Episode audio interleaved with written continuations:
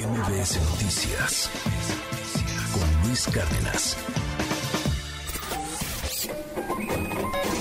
Economía y finanzas con Pedro Tello Villagrán.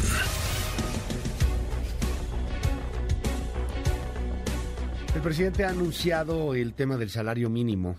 La Comisión Nacional de Salarios Mínimos va a anunciar el aumento para el 2023. Aquí hay algo muy importante, si se aumenta el salario mínimo, no necesariamente se aumentan los otros salarios, que es algo que pues ha reclamado mucha gente. También políticamente hablando, socialmente hablando, en la narrativa, particularmente en narrativas populistas, hablar de los aumentos del salario mínimo, pues siempre llega a ser muy redituable políticamente hablando. Pero económicamente, ¿qué tal? Pedro Tello, te mando un abrazo. ¿Cómo estás? Muy buenos días. Luis, buenos días. Qué gusto saludarte a ti también a quienes nos escuchan. Hoy se espera que salga humo blanco de la Comisión Nacional de los Salarios Mínimos tras eh, haber iniciado su sesión permanente hace unos cuantos días y en respuesta a la convocatoria que se ha hecho a sus integrantes para el día de hoy, terminar de afinar los detalles de lo que será el anuncio del nuevo incremento al salario mínimo que entrará en vigor a partir del primero de enero del año 2023 ¿En qué contexto se produce este anuncio? ¿Se producirá este anuncio? Bueno, el contexto está marcado por dos aspectos importantes. El primero es que al interior del sector empresarial no existe consenso en torno al incremento que se podría otorgar. De una parte está el Consejo Coordinador Empresarial, que ha señalado que se espera un incremento del 20%, y en el otro extremo de la mesa está la Coparmex, que ha asegurado una y otra vez que un incremento del 15% sería razonable y atendible en función de la condición en la que se encuentran las empresas en la transición del 2022 al 2023. Y en medio, en medio de ambas posturas están los representantes del gobierno y por supuesto de los trabajadores que insisten y han mantenido en la mesa la idea de que el incremento al salario mínimo sea del 20%. ¿Será este el porcentaje que van a anunciar en unas horas más en la conferencia que convoque la Comisión Nacional de los Salarios Mínimos o será un porcentaje diferente, no lo sabemos. Lo que es un hecho, Luis, es que en materia de política laboral, el incremento o la recuperación de los salarios mínimos, eso sí, figura como un acierto de la presente administración tras décadas enteras de rezago cada vez mayor en las percepciones que reciben buena parte de los trabajadores en nuestro país, a pesar de que la Constitución es muy precisa respecto a las características que debe tener el salario mínimo. Recordemos, esta administración decretó en el año 2019 un incremento del 16% al mínimo. En el año 2020, en plena pandemia, se acordó un incremento a los mínimos del 20%.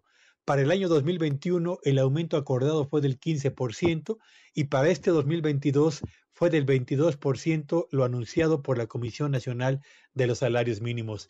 El hecho es que si se concreta el incremento de 20% a los salarios mínimos, estaríamos pasando de un salario mínimo actual de cerca de 5.190 pesos promedio en el territorio nacional al mes, Luis, a 6.228 pesos a partir de enero próximo. ¿Esa cifra es suficiente para adquirir la canasta básica que se requiere día a día en los hogares mexicanos? Lo dudo. Y lo dudo porque las condiciones de carestía están ahí a la vista de todos, pero al menos representa, diría yo, una bocanada de oxígeno para quienes en este país se están contratando fundamentalmente con salarios mínimos, Luis. Y es muy, muy interesante el, punto en cuanto al incremento. Estamos hablando de los 6.228 pesos, pero como bien lo mencionas, con el tema de inflación, o sea, eso llegaría al salario mínimo actual. Con el tema de la inflación, pues esto se queda de cualquier manera, este, pues muy corto frente a las necesidades del país. Ahora, también entender el México formal y el México informal, o sea, porque pues, en la informalidad esto pega de alguna u otra manera, hay, hay algún incremento, mucha gente nos dice, bueno, pues, pues, se incrementa el, mínimo, pero los otros salarios no se incrementan, solamente a las personas que viven con, con ese salario mínimo, que les pagan ese salario mínimo. ¿Qué, qué nos dices de, de, de, esos dos Méxicos, querido Pedro? O sea, por ejemplo, del formal y del informal, en donde ahí sí no hay salario mínimo. Veíamos los datos de Coneval hace algunos días, el tema de la pobreza alimentaria, de cómo la gente, pues no, con, todo y que chambea con esta pobreza laboral, no está logrando obtener ni siquiera estos 6.228, si es que hay el incremento del salario mínimo.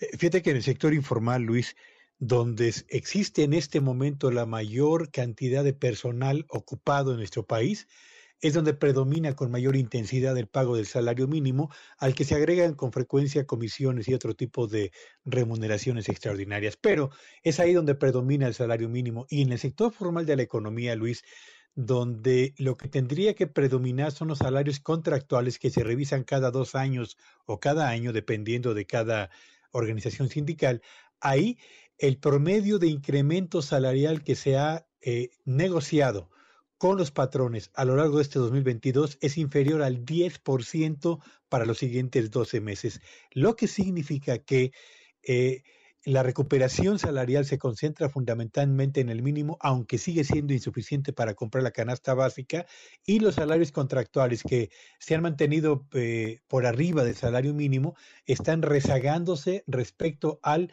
eh, avance mismo de la inflación y a la, eh, la recuperación del salario mínimo. Por eso es que en México, desafortunadamente, la mayor parte de los puestos de trabajo que se han creado en, el, en la formalidad, y, pero también en la informalidad, se han concentrado en salarios mínimos porque suponen que los incrementos que se están otorgando recientemente son el mejor atractivo para aceptar puestos de trabajo todavía más remunerados, Luis. Te mando un abrazo, Pedro, y te seguimos en tus redes. Sígueme en Twitter en arroba Petello Villagrán y que este sea un espléndido día para todos, aunque haya quedado atrás la selección mexicana. Sí, caray. Oye, pero además de, tu pronóstico fue el, acertado, ¿no? Ayer decías cuánto. Eh, que íbamos a ganar 2-1, decía yo. Ajá. Y en efecto eso fue lo que pasó. Pero la verdad es que yo deseaba que fuera 3-0, Luis. Pero ni modo, nos quedamos muy cerca, muy cerca. El ya merito. Oye, también dicen que en el fútbol vamos atrasados, ¿no? O sea, retrasamos creo que 30 años, una cosa por el estilo. Nunca nos habían sacado. Es como revivir los 70, Pedro. Sí, por supuesto. Y mira, yo creo que quizás el fútbol es en este momento el deporte que más convoca a la nación mexicana y donde menos satisfacciones hemos recibido como país. Y me parece que es, y siempre se ha dicho esto cada cuatro años, pero eh, no por ello hay que dejar de repetirlo. Si no tenemos un proyecto de mediano y largo plazo en el fútbol que parta desde la formación de nuevos eh, valores en las fuerzas inferiores de los equipos profesionales, si no acabamos con esta eh, tendencia a traer más y más jugadores importados, restándole espacios a los jugadores mexicanos, y si no acabamos también con este cortoplacismo que prevalece en la definición de los directores técnicos que habrán de estar al frente de la selección mexicana, difícilmente pasaremos de lo que hemos logrado hasta este momento, Luis. Gracias, Pedro. Te mando un abrazo. Muy buenos días. Buenos días a todos. MBS Noticias con Luis Cárdenas.